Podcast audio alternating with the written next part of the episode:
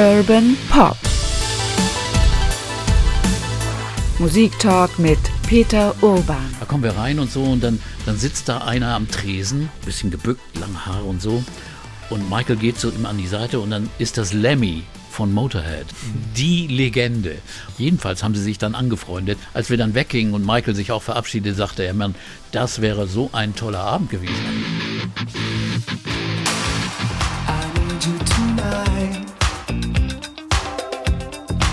I'm not sleeping. There's something about you, girl, that makes me sweat.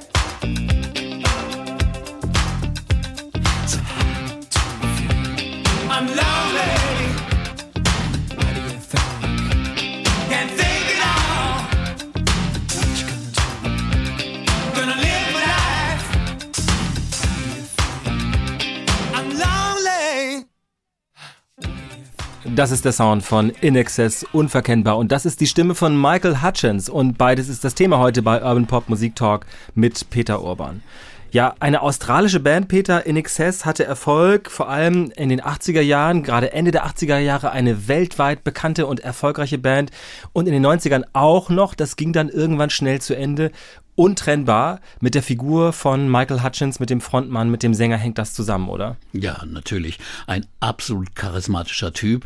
Ein, ein Frontmann, wie es im Buche steht, im Bilderbuch. Wirklich hat er auch wirklich alles und hat das dann auch gepflegt, war in der Boulevardpresse, hatte tausende Affären, hat unglaublich als Sexsymbol auf Frauen, vielleicht nicht nur auf Frauen gewirkt, unglaublich. Und das hat diese Band, die eigentlich eine normale Band war, nach oben gehoben. Äh, Michael Hutchins hatte dazu ab, davon abgesehen, dass er auch echte Star-Qualitäten hatte, ja auch eine sehr markante Stimme. Er konnte sehr mhm. viel singen. Er hatte diese Ausstrahlung auch, dass er quasi die Songs geradezu verkörpert hat irgendwie. Das ist schon außergewöhnlich, als nur eine, nur eine gute Stimme oder nur hübsch aussehen, das tun viele. Nee, nee, irgendwie. er konnte alles. Er war so ein Gesamtkunstwerk. Er konnte super tanzen, also unglaublich beweglich, sah klasse beweglich aus und hat wirklich so eine Baritonstimme eigentlich, die aber von relativ tief bis wirklich ganz oben ging und dann ganz exaltiert klingen konnte, aber auch ganz tief und sinnlich. Also da war wirklich fast alles drin, was man so braucht.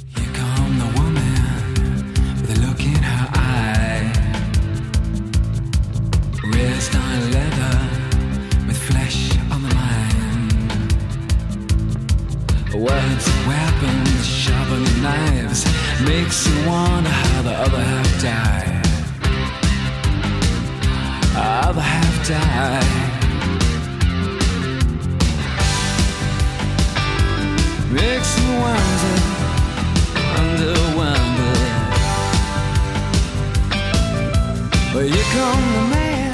In Excess, das ist dann auch, wenn man eben auf Michael Hutchins guckt, eine tragische Geschichte, weil 1997 ist Michael Hutchins im Alter von 37 Jahren ums Leben gekommen. Wir sprechen später noch ausführlicher darüber, wie das genau gewesen ist, auch was für eine tragische Lebensgeschichte letztendlich Michael Hutchins hatte. Man dachte damals, also mein Eindruck war damals in Erinnerung, wenn ich daran zurückdenke, habe ich gedacht, Michael Hutchins schon wieder einer ist gestorben. Also mhm. Rockstars, die so ein bisschen auf der Überholspur unterwegs sind, Drogengeschichten, mh, hm, vielleicht auch ähm, viel Einsamkeit, viel Abenteuerlust. Ein schwieriger Typ irgendwie, der eigentlich für so eine große Öffentlichkeit gar nicht gemacht war. Oder wie würdest du den einschätzen? Also äh, ja, der war nicht so ganz einfach. Da war sicherlich auch ganz viel drin und viel Wahrheit, was du da gesagt hast. Aber äh, am Ende sind solche Tode oft Unfälle. Auch dieser Jimi Hendrix-Tod damals war ein Unfall. Das sind alles die Dinge. Die Leute sind natürlich leichtfertig mit Dingen wie Medikamenten, Drogen, Alkohol umgegangen. Das weiß man heute besser manche wissen es immer noch nicht. Das merkt man auch an vielen Hip-Hopern und Rappern, die einfach mal so umfallen. Aber das ist natürlich so ein, so ein Grund gewesen, dass die zu sorglos waren und, und dachten, sie, sie stehen über allem. Aber die, die wollten ja weiterleben, eigentlich weiter erfolgreich sein. Und manchmal sind solche Sachen Unfälle. Und es ist gerade 25 Jahre her. Also gerade Ende November war es 25 Jahre, dass Michael Hutchins gestorben ist. Und äh, er ist natürlich eng mit dieser Karriere der Band verbunden, ganz klar. Aber er war auch nicht so der, der schwierige Typ, sondern ich habe ihn erlebt, der war offen, fröhlich, super, äh, manchmal nicht so richtig interessiert an so Dingen wie Promotion und Plattenfirmen, das hat ihn gelangweilt. Aber, aber so im, im allgemeinen Gespräch, hat super Witze erzählt und er war richtig spannend und lustig. Also ich kann nur sagen, ein absolut überzeugender, charismatischer Typ.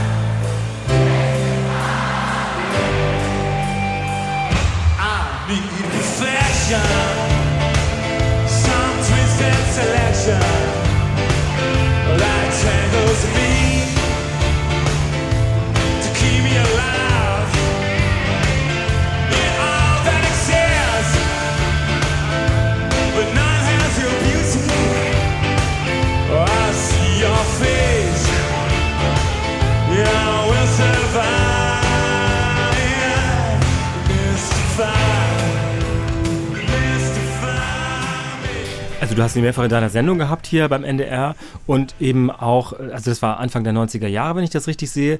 Viele haben ihn, ich habe mir so eine Dokumentation angeguckt über Michael Hutchins und auch über diese tragische Geschichte letztendlich und auch natürlich über die Bandgeschichte von In Excess. Und viele haben gesagt, äh, natürlich hatte er diese Show-Qualitäten und hat dann ja auch vor äh, Zehntausenden und in, in, großen Stadien vor äh, vielen, vielen Menschen ist er aufgetreten, hatte aber eine sehr schüchterne Seite, was man gar nicht denken könnte. Wie hast du den erlebt? Also ich habe ihn nicht so schüchtern nüchtern erlebt, aber äh, es ist schon richtig, dass er äh, wirklich zwei Persönlichkeiten gehabt hat. Als Rockstar, ganz nach offengehend laut, aber auch eben sehr, sehr sensibel, lag auch in seiner Kindheitsgeschichte. Also er soll auch jemand gewesen sein, der nicht oberflächlich mit Sachen umgegangen ist. Also insofern, da sind sicherlich immer zwei Seiten, aber das äh, natürlich, wenn man jemanden trifft und interviewt und dann abends auch essen geht, mit dem lernt man ihn immer noch nicht richtig kennen. Aber also, ich hatte wirklich gesagt, ein sehr, sehr fröhlichen, lustigen Eindruck von diesem Mann. Aber das hat sich später auch geändert, weil er extrem viele Probleme mit der britischen Presse hatte, die ihn wirklich rausgenommen haben und den machen wir jetzt mal fertig. Da sind die ja ganz groß drin und äh, darunter hat er sehr gelitten. Wir blättern diese Geschichten natürlich auch auf. Das ist gar nicht zu trennen von der Bandgeschichte von InXS und natürlich auch nicht von Michael Hutchins. Genau. Einmal bevor wir einsteigen, wo die Band genau herkommt und wo Michael Hutchins auch womöglich dann ja seine ja, Offenheit, Sensibilität, aber auch vielleicht seine Probleme ein bisschen mitbekommen hat, eben aus Kindheit und Jugenderfahrung, wollte ich einmal auf die Band, auf den Sound eingehen. InXS, die hatten einen, ja, so ein, so ein funky Sound, aber es war eine Gitarrenband einfach. Es ist eigentlich mhm. ungewöhnlich, dass man womöglich die, na, wo, wo sollte man die genau verorten? Die kamen eben natürlich auch aus den 80ern. Man hört das auch ein bisschen heute, finde ich noch. Aber es ist ein ganz eigener Sound tatsächlich, oder? Ja, das ähm, liegt auch daran, dass sie aus Australien kommen. Also die Band gerade in den ersten Jahren, wo sie nur in Australien erfolgreich waren, die hatten ja da schon eine Karriere mit drei Alben. Da sind sie so eine Art Prog-Rock, Art-Rock-Band, klingen ein bisschen wie Men at Work mit einem Saxophon. Das war wirklich vieles wie Men at Work. Men at Work. Und auch noch eine Menge Ska drin, also so schneller Reggae. Also das ist so eine australische Variante gewesen, die sehr, sehr beliebt war damals. Aber es war auch nicht richtig klasse. Also richtig gut sind sie erst geworden Mitte der 80er Jahre, als sie klarere Strukturen hatten, einfachere Strukturen, tolle Riffs und immer einen guten Funkrhythmus. Aber manchmal klang sie auch sehr mechanisch. Also so, so wie so eine Maschine, die so abge, abgefeuert wird. Manchmal viel zu kompliziert, am Anfang jedenfalls. Erst als sie einfacher und klarer wurden und Hutchins endlich Platz hatte zum Singen, dann wurden sie interessant.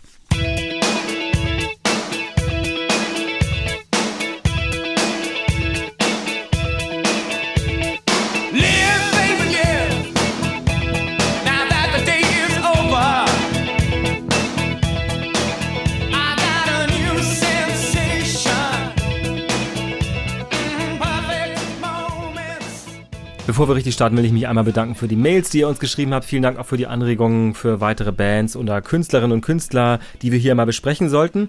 Das machen wir sehr gerne. Und jetzt geht's mal richtig los hier. Michael Hutchins und In Excess, die kommen, wir hatten das gerade schon erwähnt, aus Australien. Und wenn wir ehrlich sind, so viele Bands aus Australien schaffen es gar nicht und sind gar nicht so bekannt. Man at Work hast du gerade schon genannt. Midnight Oil kennen viele noch. Mhm. Ähm, da ist ja Peter Garrett auch später mal Minister gewesen in äh, Australien. Tatsächlich, ich glaube sogar Umweltminister ist er gewesen. Ja. Ähm, und dann gibt's natürlich noch äh, ACDC, die auch australische Wurzeln haben, aber eigentlich nicht als richtig australische Band gelten. Kylie Minogue, Nick Cave. Aber es gibt schon, schon doch eine Menge und viel mehr. Es ist ein unglaublich für die, für die relativ kleine Menge von Menschen, die da leben, unglaublich viele Musiker und gute, erfolgreiche. Die Divinals war eine Band damals und so weiter. Aber äh, was man wirklich sagen muss, es gibt da gerade für Livebands einen unglaublich wichtigen Markt, nämlich die Pubs. Und so haben In Excess auch angefangen als Pub Pubband.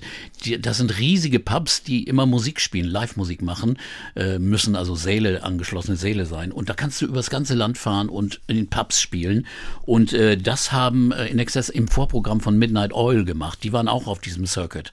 Und die beiden sind dann immer unterwegs gewesen und da haben sie sich unheimlich viele Erfahrungen anmusiziert. Also wenn du da jeden Tag irgendwo anders spielst, mit dem Auto hinfährst, Hauptsache das Geld fürs Benzin hast.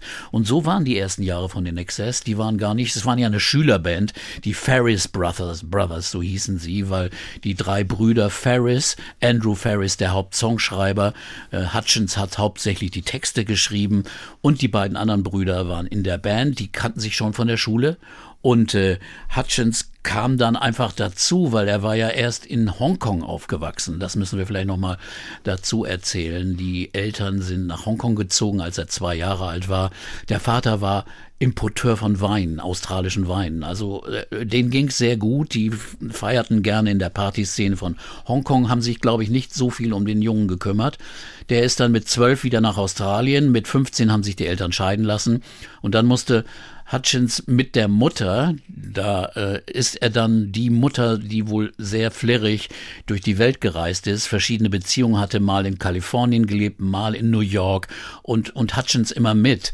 Und das hat, glaube ich, ihm nicht richtig gut getan und ist dann später zurück mit 16, 17 zurück nach Sydney gegangen, hat, äh, wie gesagt, in der Schule diese Ferris Brothers dann äh, kennengelernt, ist mit denen äh, in deren Band reingegangen und äh, Daraus entstand auf einmal in Excess. Der Name kam plötzlich irgendwo her. Die hießen auch mal The Vegetables.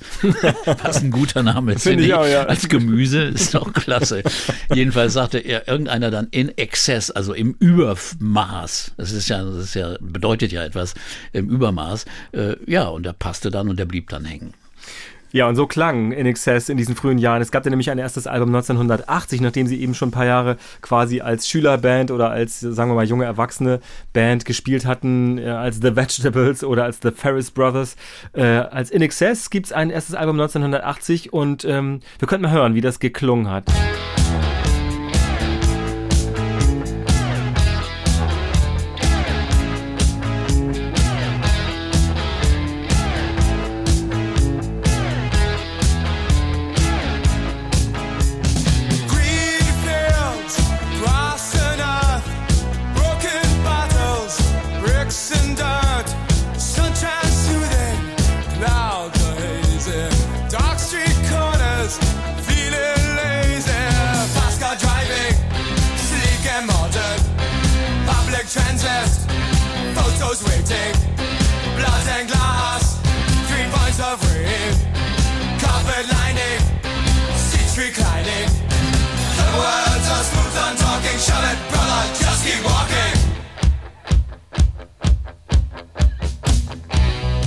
seine Stimme ist schon sehr markant. Die fällt auch ja, schon jetzt auf. Aber ne? die Melodielinien sind schon ein bisschen anders. Also das ist sehr, er ist sehr, sehr eingepfercht gewesen in die Melodien, die Ferris ihm da geschrieben hat. Und die Harmoniewechsel waren auch oft so kompliziert. Das war so mehr so die Richtung ähm, komplizierter Rock. Also später wurde es, ja, später wurde es dann ein bisschen simpler, aber auch nicht so simpel wie man könnte nun sagen wie die Stones oder so, sondern eher auch äh, mit, mit Harmoniewechseln, B-Teilen, die kompliziert waren, aber einfach mit eingängigen Riffs und Grooves. Und das entwickelte sich eigentlich erst, als sie in Amerika unterwegs gewesen waren. Da waren sie ein Jahr auch auf Tournee, hatten so leichte Erfolge. Im England und Europa waren sie noch nicht bekannt und äh, haben zum Beispiel 85 beim Live Aid haben sie äh, in Australien, da gab es so, so Zuspielungen aus Deutschland, aus anderen Ländern und da traten sie auf als Beitrag für Australien. Daher, sie waren nicht in London dabei im Wembley. Und da fing aber auch ihr Weg an, weil offensichtlich dann äh, jemand, äh, der sehr, sehr prominent war, auf sie aufmerksam wurde. Nile Rogers nämlich. Ne? Ja, der, die, die Hitfabrik Nile Rogers. Ja, der hat die wohl gesehen und hat ein Stück gehört, dachte, oh, das, der liebt ja Funk, er ist ja der Funkkönig. Insofern hat er gedacht, oh, oh, da kann ich was machen und hat ein Album produziert, The Swing. Nein, es war schon The, ja, The 1984 Swing. Genau, The Swing, ja. richtig, ja. Mhm. Und äh, da war nun der erste Titel drauf, der auch überregional, möchte ich mal sagen, international ein Hit wurde. In Australien Nummer eins, ihr größter Hit da, da waren sie ja dann schon richtig Stars, aber äh, in Europa und in den USA noch nicht. Und das war dann Original Sin.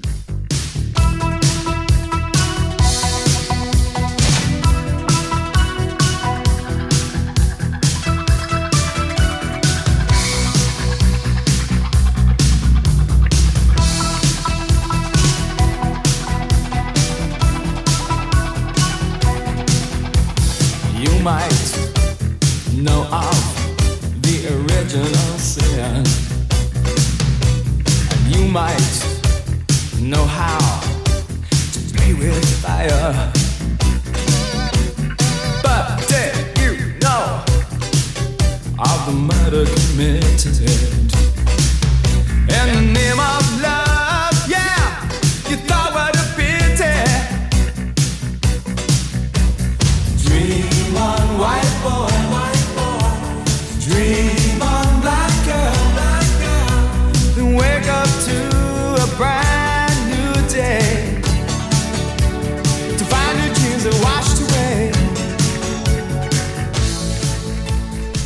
Wirklich ein richtig guter Song. Ein ne? klasse Titel, ja. Das ist also ein ganz außergewöhnlich guter Song. Und ich muss sagen, das war auch der erste Song, den ich von denen bemerkt hatte. Da dachte ich, wow, das ist ja richtig gut. Und äh, das war ja so überzeugend. Auf dem Album sind auch ein paar noch ganz gute Songs, aber nur zwei, drei drauf. I Send a Message oder Dancing in the Jetty. Alles nachzulesen in der Musikliste, die wir hier immer beifügen in den Notes, die im Internet zu lesen sind. Aber das war schon so eine Art kleiner Durchbruch 84 für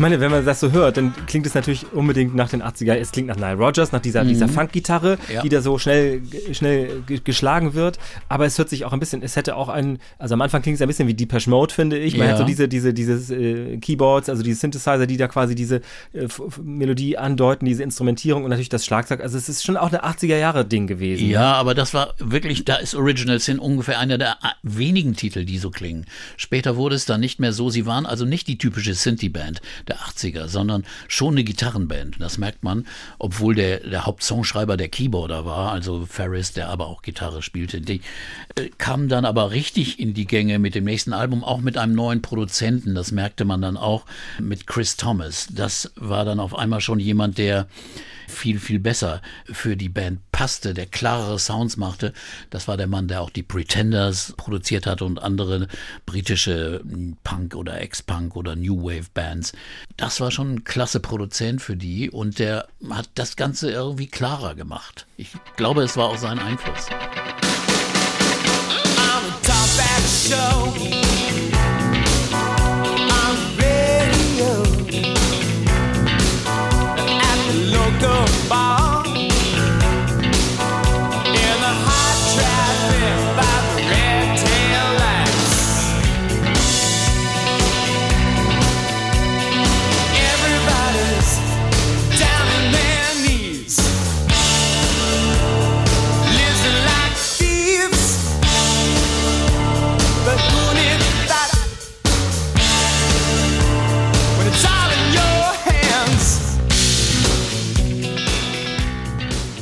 Das Album Listen Like Thieves 1985. Da geht es ja echt Schlag auf Schlag bei denen dann. Ne? Ja. Also nachdem sie offenbar ja auch viel investiert haben, sich auf diesem Markt oder auf jenem Markt in den USA bekannt zu machen oder interessant zu werden, haben sie offenbar ja dann irgendwie ja den Staffelstab gleich weitergereicht an den nächsten mhm. Produzenten. Da muss ja jemand auch ihnen einen Vertrag gegeben haben und auch etwas in ihnen gesehen haben offenbar. Ne? Ja, die haben gleich einen guten Vertrag bekommen dann und sind aber seltsamerweise, was man immer noch nicht begreift, in, im UK, in England, einer, einem Land, wo man denkt, das müsste doch da erfolgreich sein, nicht so erfolgreich gewesen, sondern eher in Europa, also im Kontinent und in den USA mit diesen ersten Alben. Erst so Ende der 80er, 90er, da wurden sie dann in England bekannt. Ich weiß nicht, woran es lag. Die Engländer sind da ja manchmal so ein bisschen etepetete, sagen, oh, kommen die aus Australien und so, das mögen wir hier nicht. Oder, oder die englische Presse ist auch sehr, sehr einflussreich. Wenn die meinen, es, das ist nicht angesagt oder das ist nicht hip, dann, dann glauben das die Leute da auch.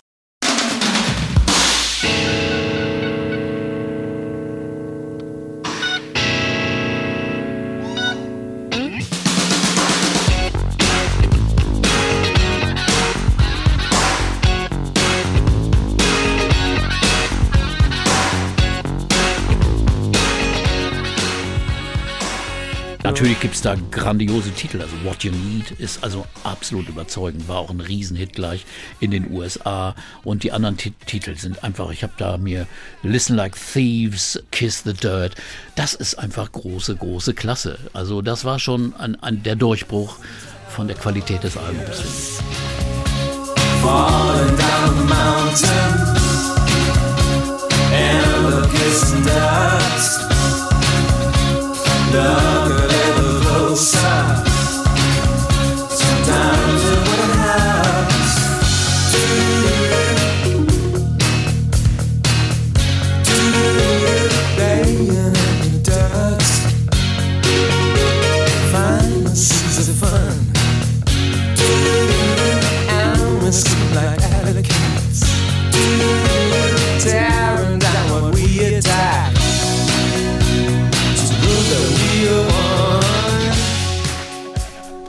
ich finde, hier zeigt sich schon, was ich ja in dem Album, das jetzt dann 87 kommt, das ist das Album Kick. Das kennen ja auch ganz viele, weil das der ganz, das ganz große Album war, äh, was, was NXS sehr, sehr bekannt machte.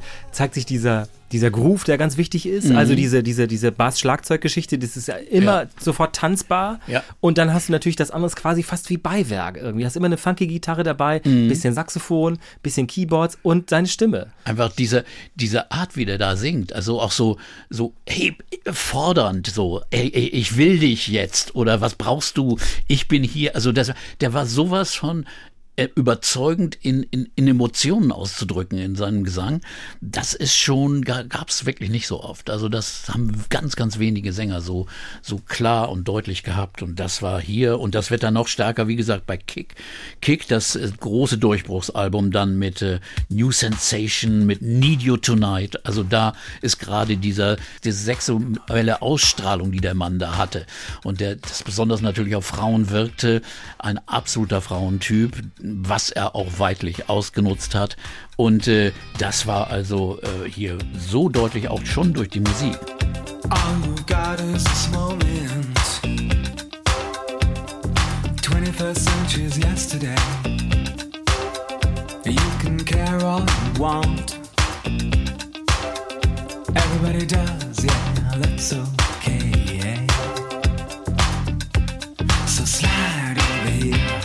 and give me a moment. Your moves are so raw. I've got to let you know. I've got to let you know.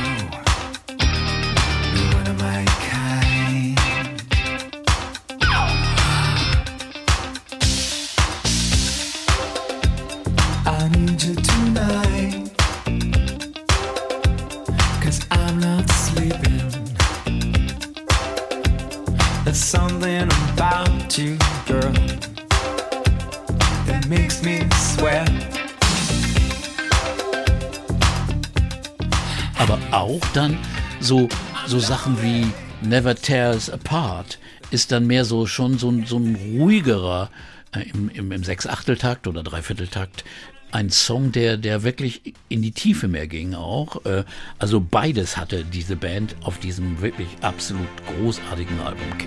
Don't ask me what you know is true. Don't have to tell you I love your precious heart. I I was standing, you were there. Two worlds collided, and they could never tear us apart.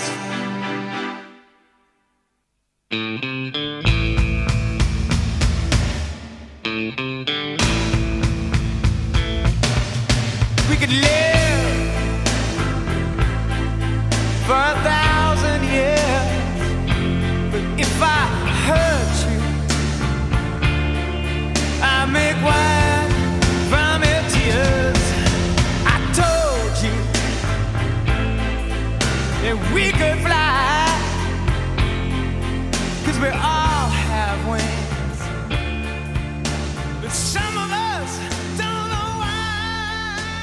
Ja, das war dann in der Tat ja auch sehr, sehr erfolgreich, quasi weltweit und schoss in Excess eben in diese großen Superstar-Höhen. Und wenn man sich dann noch mal ein paar Titel mehr anguckt, also quasi fünf, sechs Lieder, die sind sehr, sehr bekannt geworden. Also waren auch einzelne Single-Hits, also New Sensation, Devil Inside hast du gesagt, äh, Mystify, ja. auch später ein, ein großer Song gewesen, der auch live Klar. wunderbar funktioniert hat. Dann war In Excess wirklich auf der Landkarte. Ich habe ja in meiner Vorbereitung mal eine These notiert, die ich weiß gar nicht, ob die stimmt, aber mein Eindruck war, In Excess war trotzdem eine Band für Fans und nicht für Kritiker. Am Anfang ja, in England auf jeden Fall. Aber als sie gemerkt haben, was für eine Ausstrahlung dieser Typ hatte, als sie vielleicht mal ein Konzert gesehen haben oder auch mal genauer hingehört haben, da wandelte sich das. Dann wurde er von der Musikkritik schon, schon positiv bewertet. Ihnen fehlte allerdings, ja, wie soll ich das nennen, das so Graswurzelartige, also diese Roots-Musik, also sowas wie die, was die Stones immer hatten, geerdet im Blues oder sowas. Dieses Raue hatten sie weniger. Es waren schon auch glatt polierte Funkmusik unten drunter.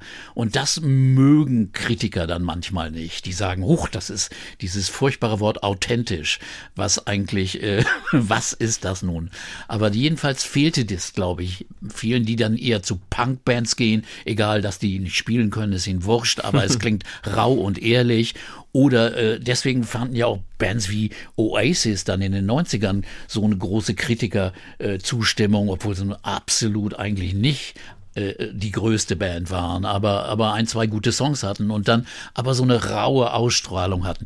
Vielleicht war ihnen in Excess zu schick, zu modisch, zu sehr Modelwelt, mehr tanzen und, und, und dann dieser Typ da, okay, ja, der macht sich da ein bisschen zum Affen, aber äh, wenn Sie mal genauer ich habe auch Kritiken gelesen aus der Zeit, wo, wo die Kritiker dann absolut überzeugt waren von diesem, von der Charisma dieses Sängers. Äh, Michael Hutchins hatte in der Tat dann ja auch unmittelbar damit zu tun, dass diese Band so erfolgreich war. Er war das Gesicht dieser Band. Er trat als sozusagen, also er war, er war die Verkörperung dieser Songs geradezu. Ja. Das bringt natürlich Menschen, da hast du ja wahrscheinlich sehr viele Beispiele erlebt in deinem Berufsleben, das bringt auch Leute in Schwierigkeiten. Also natürlich, er hat es gewollt, das ist keine Frage. Ne? Er wurde nicht mhm. dazu gebracht oder dazu gezwungen. Er hat es, er hat auch viel Spaß daran gehabt, aber man kommt dann auch auf diese Spur von äh, sehr viel Geld, sehr viel Möglichkeiten, sagen wir mhm. mal, was womöglich auch ähm, Affären oder womöglich Drogen oder äh, Alkohol oder was ich was für Experimente angeht.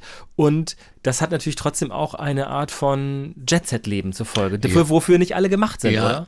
Das war auch jemand, der immer, der immer Lust auf Abenteuer hatte. Also er tat auch auf die ungewöhnlichen Sachen. Er fing zum Beispiel eine, eine sehr lange und intensive Beziehung mit Kylie Minogue an, die damals nun das reinste Soap äh, der Soapstar war aus der Serie, irgendwie was Neighbors. Neighbors hat ne? hieß sie, ja. Genau. Und die musikalisch auf, also auf der ganz dünnen Popwelle war, Stock Aitken Waterman. Und alle haben sich gewundert, was will der denn mit der? Aber, aber offensichtlich hat er diese Frau dann verwandelt. Er hat also, äh, sie ist ihm immer noch extrem dankbar. Er hätte ihr so viel gezeigt, da bin ich mir ganz sicher. Äh, aber, aber er, er hat auch ganz viele, viele Sachen an Selbstbewusstsein in ihr geweckt. Auf einmal tauchte diese Frau auf, dieses kleine Mäuschen, tauchte dann mit blonden Haaren auf. Und äh, übrigens ist sie dann der Anlass für den Song Suicide, Suicide Blonde, äh, ein großer In Excess-Hit.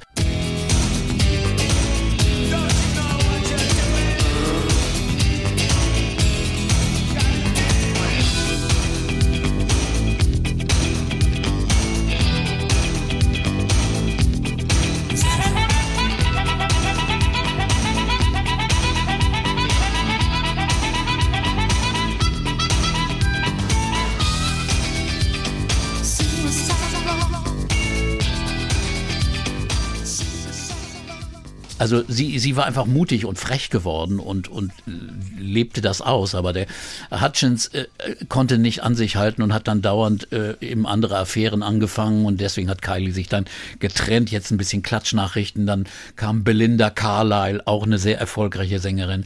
Dann das Model Helena Christensen, eine großartige Frau.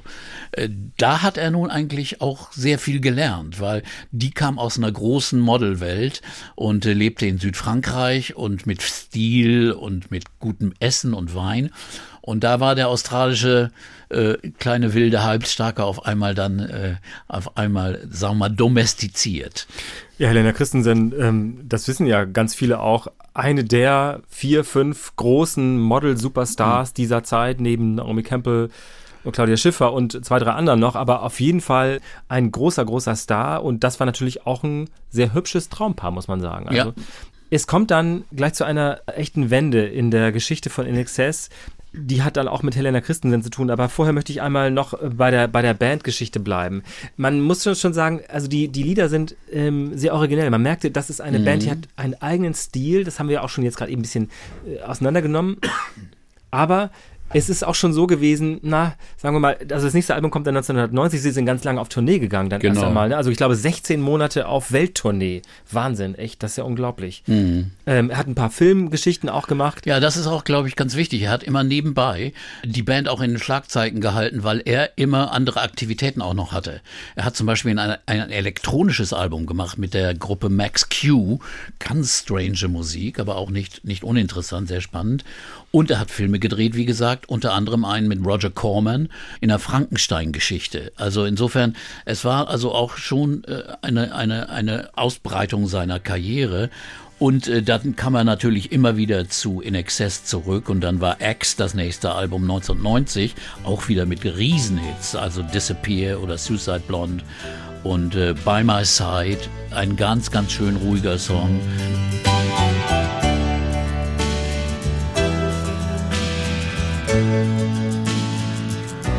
in the dark of night. Those small hours, uncertain and anxious, I need to call you.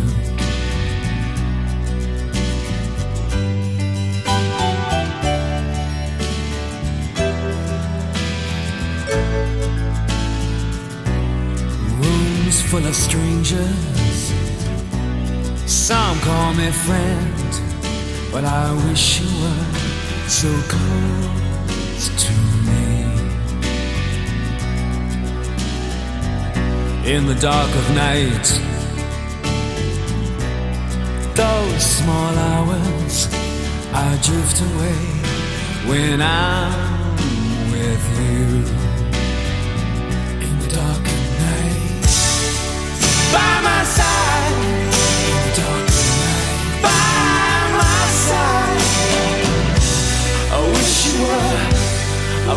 die Texte, die er schrieb, wurden auch ehrlich gesagt immer besser. Am Anfang war das schon ziemlich dünn, aber später drückte er schon, also Emotionen und Gefühle aus, auch Depressionen und Ängste. Bitter Tears ist zum Beispiel so ein Song. Also da hat er sich auch sehr gewandelt und gebessert. Da kam mehr der echte Mann, der echte Hutchins raus aus ihm.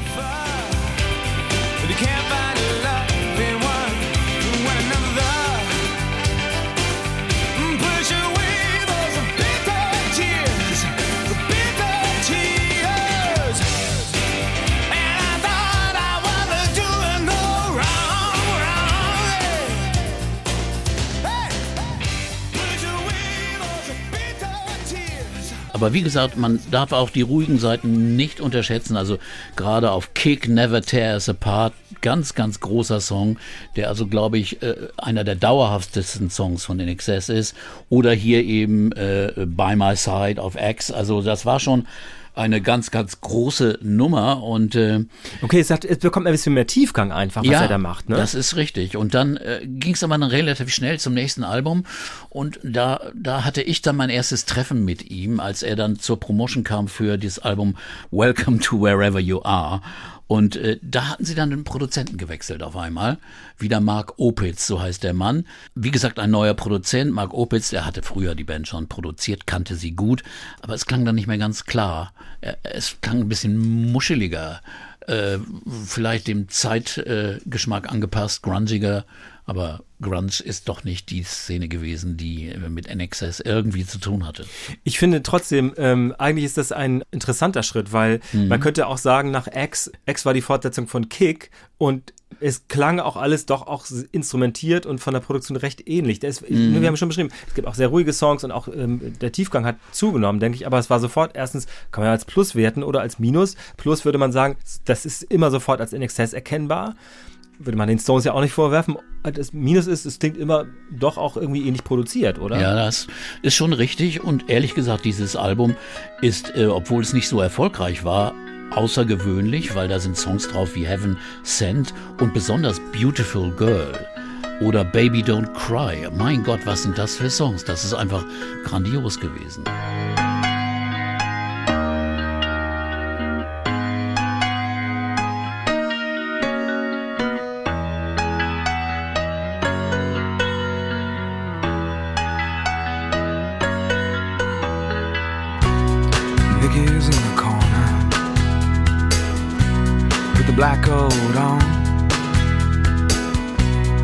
Running from a bad home with some cat inside.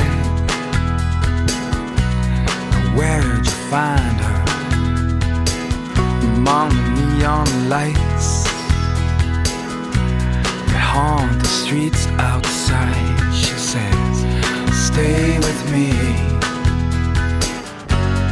beautiful girl.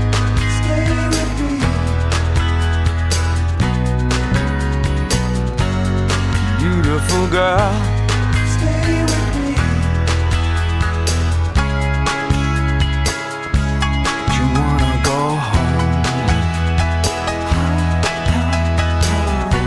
From doorway to doorway, street corner to corner, neon um, ghosts in the city. And she says, Stay with me. Stay with me.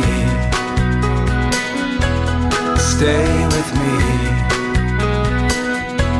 Stay with me.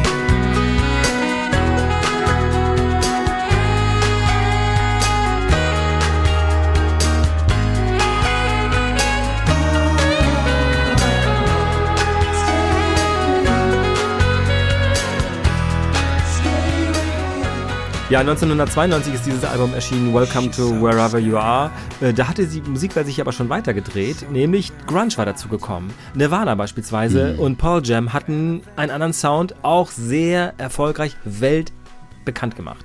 Ähm, musste sich da eine Band irgendwie anpassen? Ich glaube nicht. Ich, ich meine nicht, dass das irgendwie miteinander zu tun hat.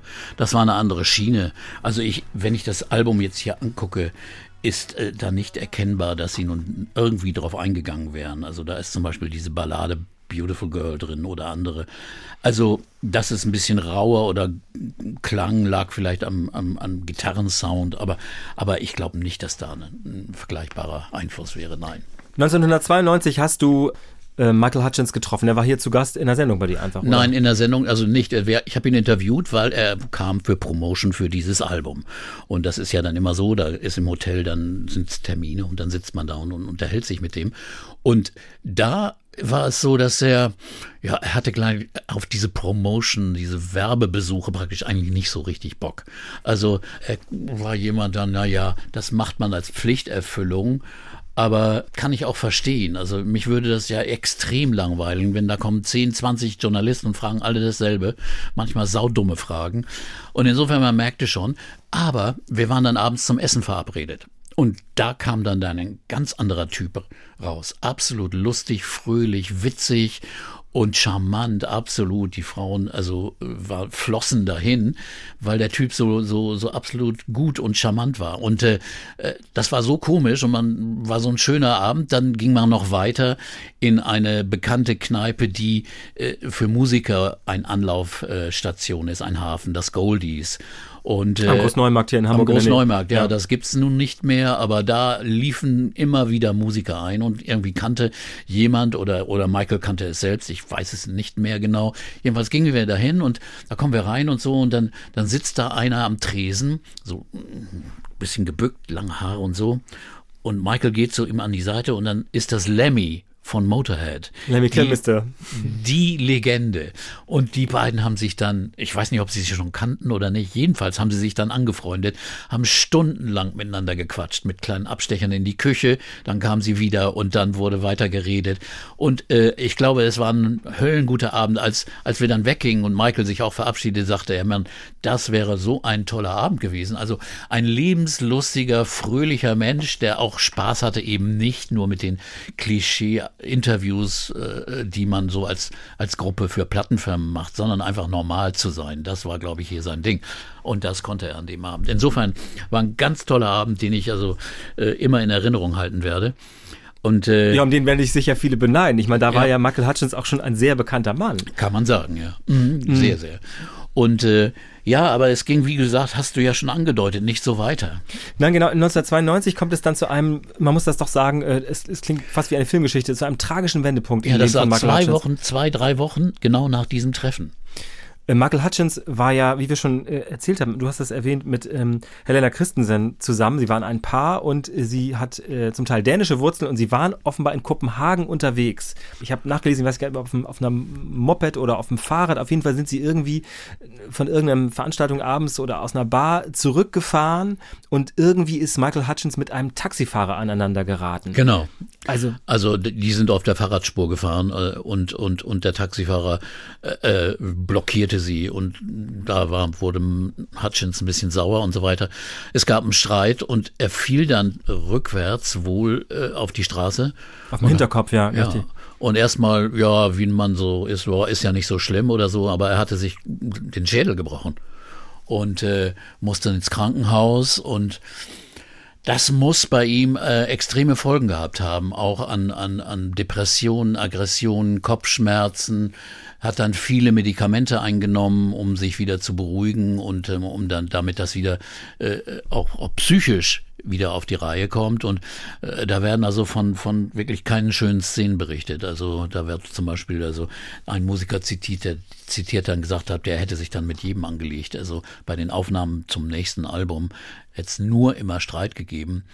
Und ich muss ganz ehrlich sagen, 93, äh, also ungefähr acht Monate nach diesem Unfall, habe ich ihn wieder getroffen. Da äh, spielten sie in Hamburg uh, im Docks was ja auch ungewöhnlich ist in so einem kleinen Laden damals noch, ne? Und äh, da war in der Prinzenbar dahinter, hinter dem Docks, war dann ein, ein Treffen und das war ein ganz anderer Michael Hutchins. Also man merkte, der nimmt Tabletten, der oder irgendwelche anderen Drogen. Er war auch bekannt, dass er gerne Opium rauchte und solche Sachen machte. Er, er war gar nicht richtig da. Er glitt, die Augen waren gläsern und er war ein bisschen so lethargisch. Also nicht schläfrig, anwesend in dem nicht Sinne. anwesend. Hm.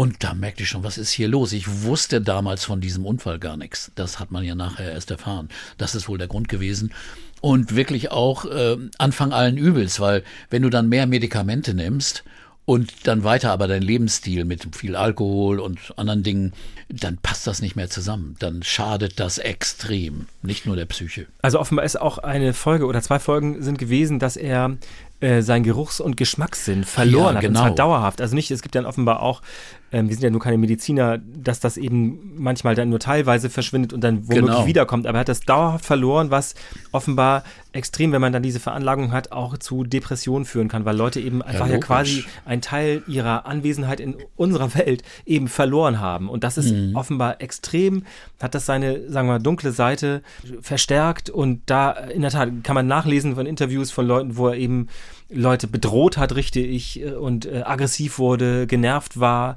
schwer ausrechenbar, offenbar auch für mhm. diese ganze Band. Also ganz schwierig. Ganz schwierige Phase und dann wurde ja auch gleich ein Album aufgenommen, schon also auch wieder sehr schnell hintereinander, was ich auch nicht so verstehe. Full Moon, Dirty Hearts, da gab es dann einen Titelsong mit Chrissy Hine zusammen, der ist eigentlich sehr schön, aber sonst ist das nicht so richtig außergewöhnlich gut, dieses Album. Full Moon in a dirty sky. That's all we can hope for. Yeah. Full moon over dirty hearts. Full moon over dirty hearts. Don't, Don't be surprised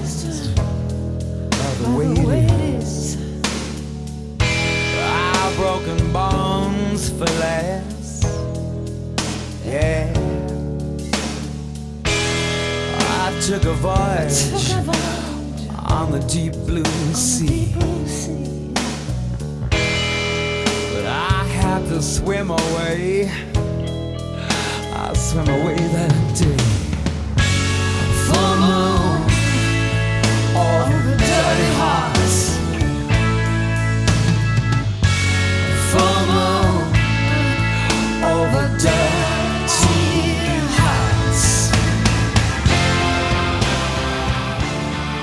Denn dann nimmt ja auch tatsächlich den Raum ein, also hat man zumindest das Gefühl, dass die Konzentration nicht ganz bei der Musik ist, weil mhm. in der Tat die Klatschgeschichten zugenommen haben. Das hat eine zweite äh, Komponente, die wir unbedingt erzählen müssen. Also wir sind ja kein Klatschmagazin hier, aber es geht nicht anders. Mhm. Er hatte nämlich ähm, eine Affäre am Anfang mit Paula Yates. Ja. Wer genau ist das gewesen? Eine britische Moderatorin, Fernsehmoderatorin und Journalistin, die hat ihn schon mal, glaube, was 88 für das Magazin Time Out interviewt und da hat das schon irgendwie gefunkt zwischen den beiden. Äh, aber sie war mit Bob Geldof zusammen. Das ist die Partnerin von Geldof, 20 Jahre lang zusammen, hat auch drei Kinder mit ihm gehabt und äh, war eine berühmte britische Fernsehansagerin und also sehr sehr schnell, sehr witzig. Ja, witzig. So. Und äh, Hutchins hat auch einen, einen Song für sie geschrieben, also über sie. She flirts for England, also sie flirtet für England. Für England.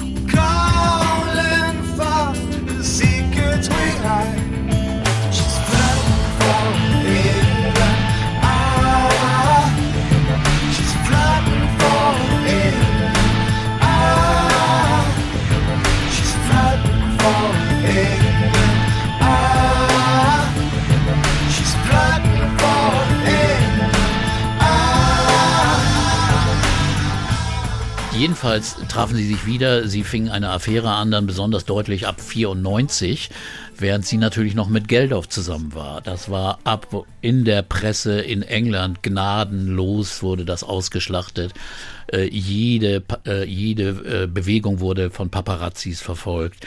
Geldof wurde befragt, der sich dagegen dann wehrte. Er war, sie hatten ja, sie hatte ja drei Kinder mit Geldof und äh, 95 gab es dann die Trennung und ein Streit ums Sorgerecht, extremer Streit ums Sorgerecht mit Geldof und äh, dann äh, so Skandale wie, da wurde Opium bei ihnen in der Wohnung gefunden, weil die Haushälterin hat das der Polizei gemeldet. Fett in der Presse natürlich abgebildet. Und äh, das hat das Leben für ihn absolut äh, düster gemacht, auch, auch schwer erträglich. Und aber gut, woher die Liebe hinfällt, das ist dann. Also wer das, wer das illustriert haben möchte, der kann, es, vielleicht hast du das auch gesehen. Ich habe mir das in der Vorbereitung nochmal angeguckt. Es gibt eine Aufnahme, da, äh, ich glaube, arbeitet sie in dem Moment fürs Frühstücksfernsehen, heißt es. Big Breakfast heißt die Sendung. Und Big da, Breakfast Show. Da ja. interviewt sie Michael Hutchins. Die beiden liegen im Bett und sie liegt aber halb auf ihm.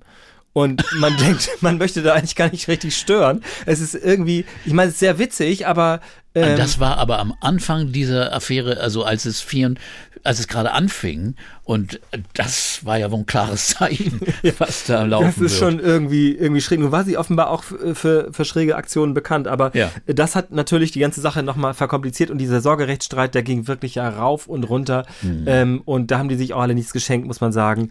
Nicht einfach, auch nicht einfach für eine Band von InXS. War die für dich damals dann, sagen wir mal so, weg vom Fenster? Ja, die Platten waren einfach nicht mehr so gut. Also da gab es auf den Platten dann nur noch mal ein, zwei gute Songs. Äh, äh, dann gab es ein Greatest Hits Album, das sehr erfolgreich war, mit einem neuen Song oder zwei neuen Songs. Aber einer von denen ist richtig außergewöhnlich gut, The Strangest Party.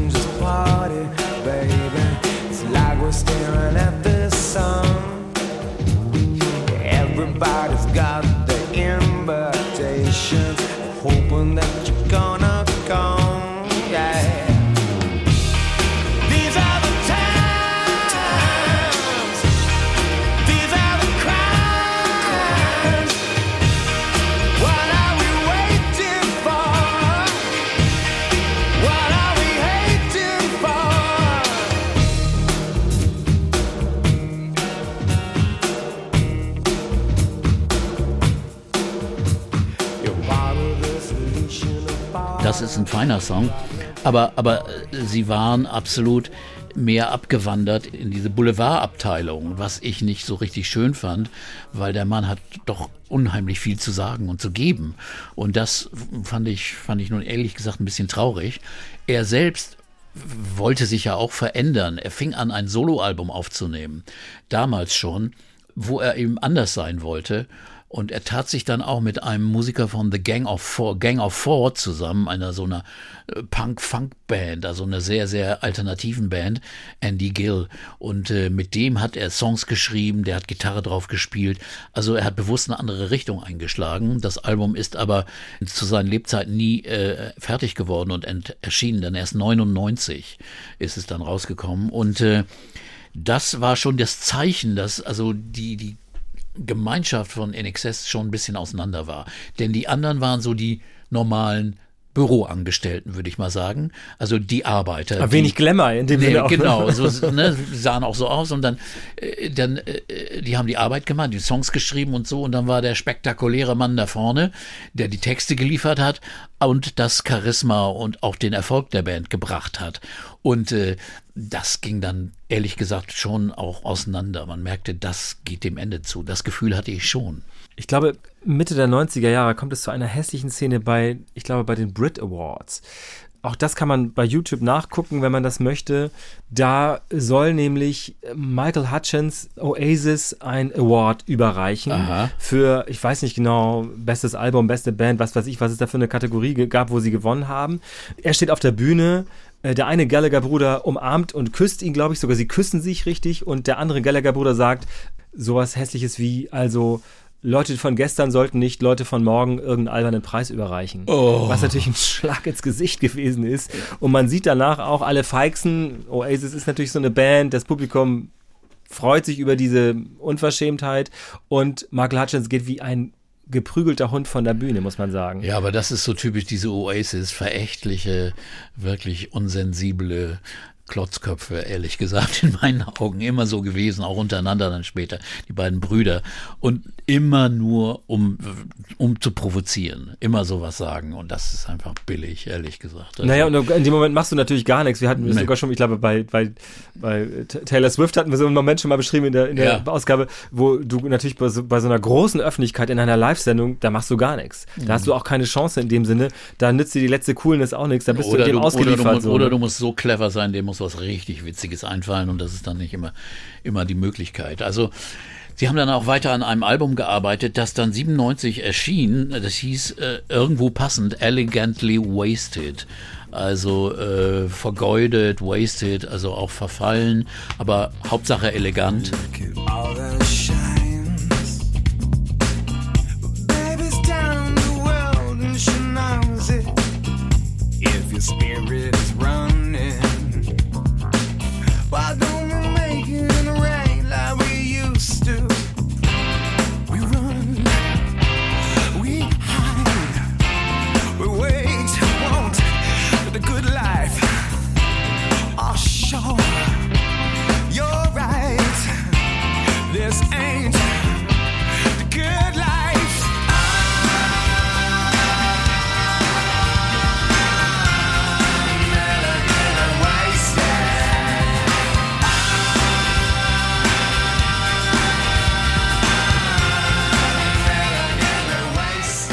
Und das war schon ein sehr, sehr düsteres Album. Da waren also auch Songs dabei, die äh, auch schon tiefer deuteten. Einer hieß Building Bridges.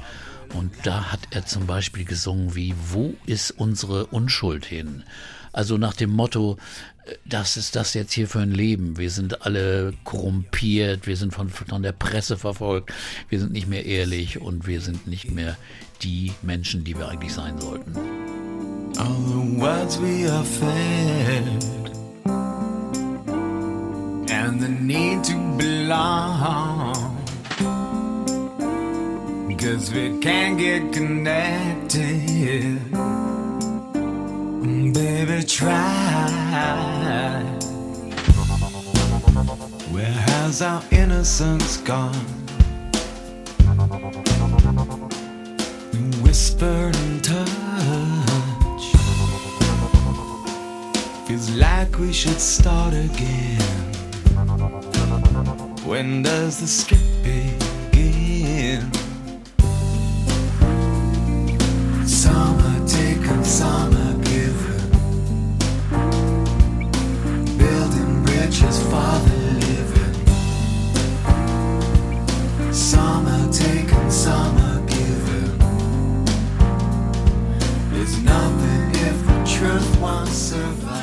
Meint natürlich mit dem Wissen von heute da, ich weiß auch nicht, eine Art von Düsternis oder äh, Todesahnung oder sowas rauszuhören. Zumindest, sagen wir mal, Einsamkeit oder ja, auch eine Ernsthaftigkeit, die man natürlich Mhm. so einer Band aus dem Ende der 80er Jahre eigentlich nicht zugetraut hätte, oder? Man darf auch nicht vergessen, also Nick Cave war ein guter Freund von ihm. Also da war schon mehr drin als nur die reine Oberflächlichkeit. Also das klang ja auch ein bisschen mehr wie so ein Nick Cave-Song. Bono war ein anderer guter Freund von ihm, der zum Beispiel äh, mit ihm lange Diskussionen immer hatte. Bono hat nachher, nachher gesagt, hätte ich bloß mehr mit ihm noch geredet.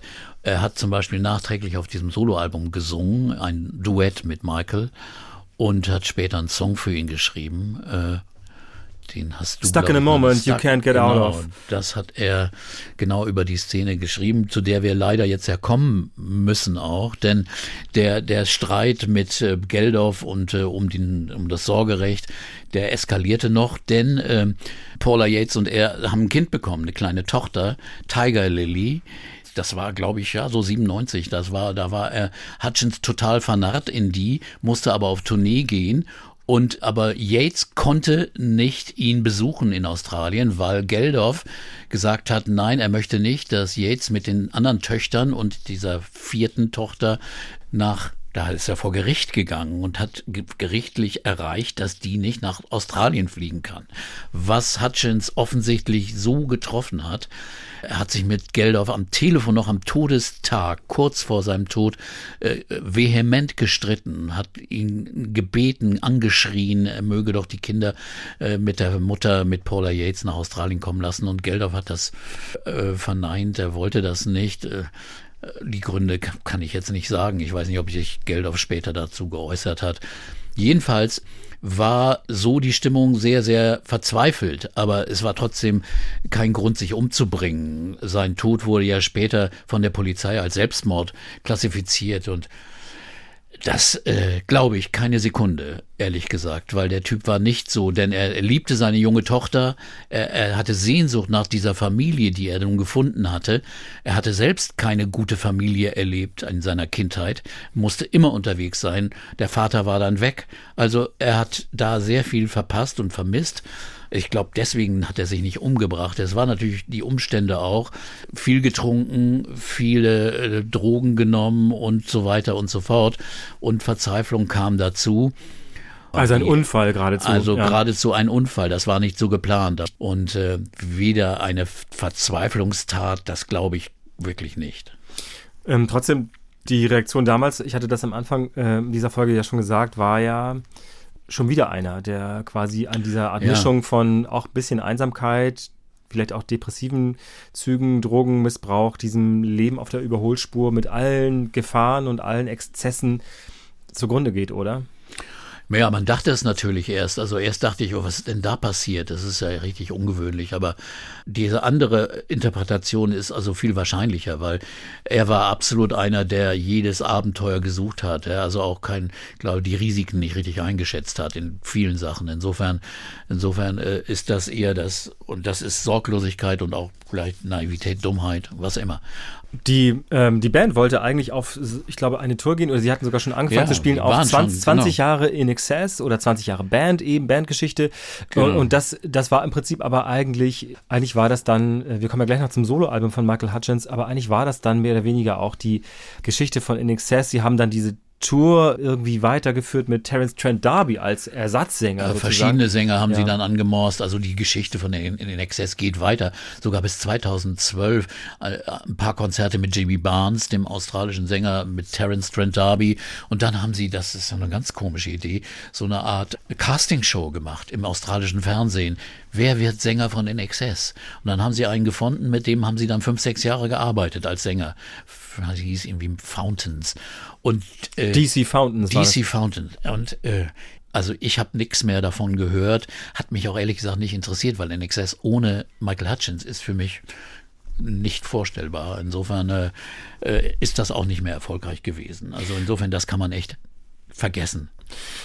Nun hat ja jede Band auch irgendwann mal eine Phase, die vielleicht ein bisschen schwächer ist. Michael Hutchins hat ja viel Energie auch in dieses Solo-Projekt gesteckt. Mehrere Jahre hat er ja genau. immer wieder dran gearbeitet. Und wenn man das dann hört, 1999 wurde das auch veröffentlicht später, dann ist das eine erstaunliche Geschichte, finde ich, weil das sind Songs, die haben einen ganz anderen Sound, die haben eine ganz andere Ansprache, finde mhm. ich. Die sind wirklich ganz gelungen und trotzdem habe ich das Gefühl, dieses, also erstmal hören wir vielleicht mal ein Stück daraus. Ich weiß gar nicht, welches Lied sich da anbietet. Hier meine, meine Zettel kommen. Ja, die sind auch sehr unterschiedlich. Also da kann man auch keine einheitliche Linie. Ich finde attraktiv und gut richtig Possibilities. Das ist der letzte Song, den er selbst aufgenommen hat. So strange. Now my life's changed. I know nothing about the people that I touched. Heard a story, it sounded easy. If you don't care,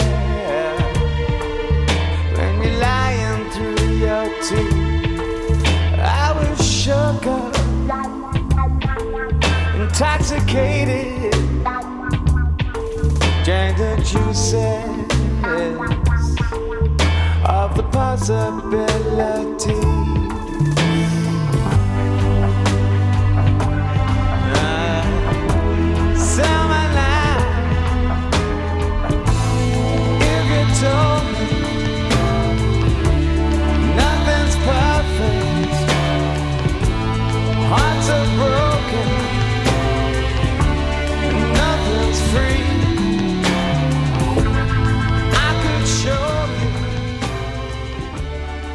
Ist in der Tat großartig. Ja, das ist gut. Und da sind auch andere Songs drauf, wo man auch von den Titeln denkt, äh, Don't save me from myself. Also rettet mich nicht vor mir selbst.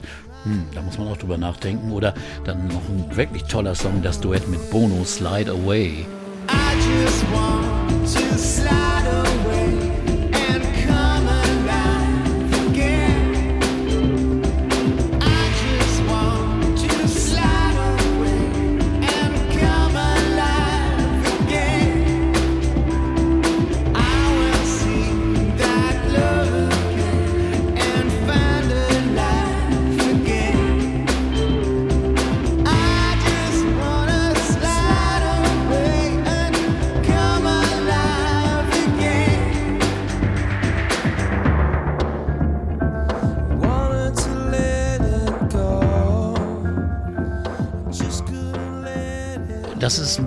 Bisschen vergänglicher, also so, so, so ein bisschen tiefer gehend, äh, nachdenklich, ein bisschen melancholisch alles.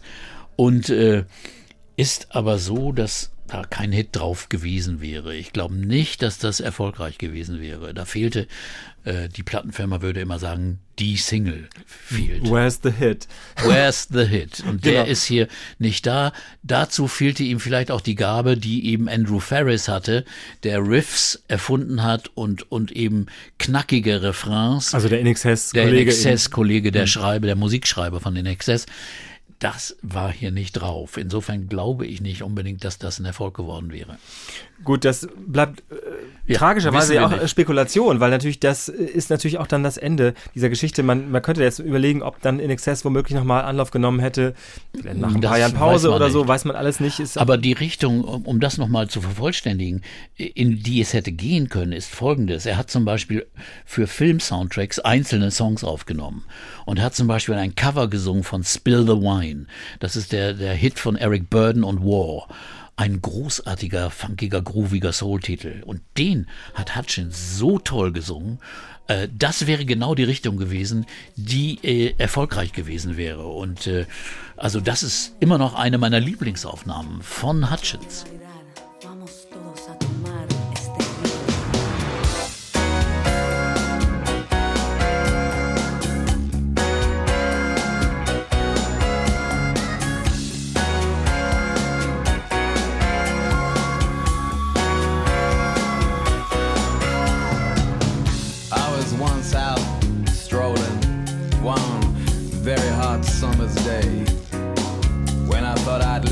myself down to rest in a big field of tall grass.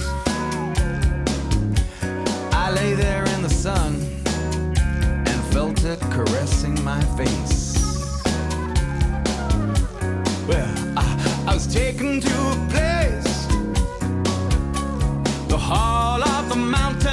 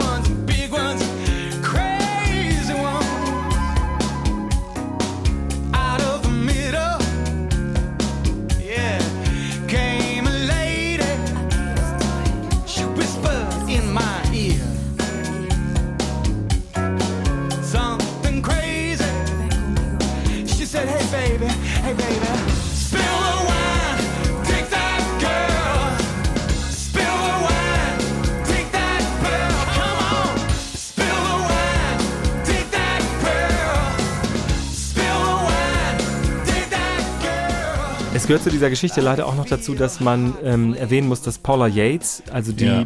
stirbt dann auch einige Jahre später, auch tragisch, eben auch noch jung an Jahren, möchte man sagen. Und Bob Geldorf nimmt dann tatsächlich diese Tochter zu sich, Tiger Lily, und zieht sie eben auch groß. Das ist also das ist auch eine Geschichte, die so, so traurig ist, weil diese Paula Yates muss so auch naiv und äh, dumm gewesen sein. Die, die ist an einer Überdosis Heroin gestorben und das sollte man wirklich ruhig mal erzählen. Sie hatte jahrelang keine Drogen genommen und dann hat sich von irgendeinem Idioten überreden lassen hier äh, und wenn du nicht an sowas gewohnt bist an eine Droge, genau wie bei Alkohol, und dann auf einmal was nimmst wieder, dann bist du viel empfänglicher und dann hat sie einen Zusammenbruch gehabt und das war einfach tödlich für sie. Und also da muss man schon Geldorf jetzt Dank sagen, dass er die drei Töchter und Tiger Lily äh, adoptiert hat, die heißt jetzt auch Geldorf und äh, er hat sie aufgezogen, obwohl die Geschichte dann noch tragischer weitergeht. Pixie, der eine, ne Peaches, die eine Tochter von,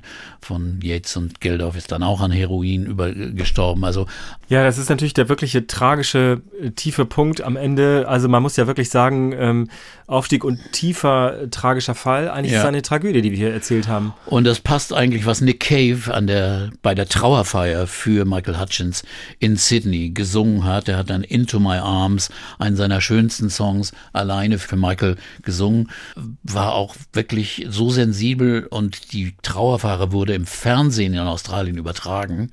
Aber äh, Nick Cave hat gebeten, dass wenn er das singt für Michael, dann muss das Fernsehen sich ausschalten.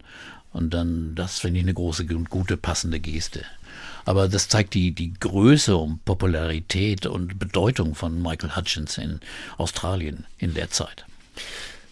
Man kann es bei vielen Fällen sagen, aber in diesem Fall ist es in der Tat so, man kann sich vielleicht an diesen charismatischen Mann erinnern, ähm, anhand der Musik, die man immer noch hat, die es mhm. immer noch gibt von NXS, diese großen Hits, diese großen, auch fröhlichen, lebensfrohen Titel, die es auch gegeben hat, diese tanzbaren Lieder, diese Energie, die Michael Hutchins ja auch verkörpert hat im Grunde genommen. Ja, das bleibt eindeutig und ehrlich gesagt, äh, es ist ja immer so, für diese Podcasts hört man sich dann auf einmal diese Sachen nochmal wieder an, die man eigentlich ja vielleicht zehn Jahre nicht mehr so deutlich oder so oft gehört hat und dann ist es immer noch extrem beeindruckend.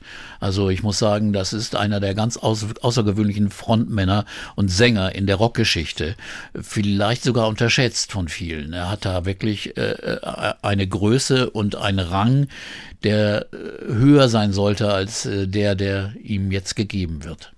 Vielen Dank für diese Folge, Peter. Danke, Ucke. Das war der Podcast für heute. Michael Hutchins und In Excess. Wer weitere Folgen hören möchte, kann das natürlich gerne tun. In der ARD Audiothek gibt es eine ganze Reihe von Geschichten, die wir da erzählt haben. In ich ein glaub, oder zwei Folgen. Alle sind da. Alle sind. Du hast recht, nicht nur eine Reihe, sondern alle sind da vorhanden. Guter Hinweis. Viele haben da noch nicht alle gehört. Das haben wir schon gemerkt. Vielen Dank für heute nochmal. Mein Name ist Uke Bandixen. Ich bin aus der NDR Kulturredaktion. Amen looks like some silken moment goes on forever, and we're leaving broken hearts behind, mystified.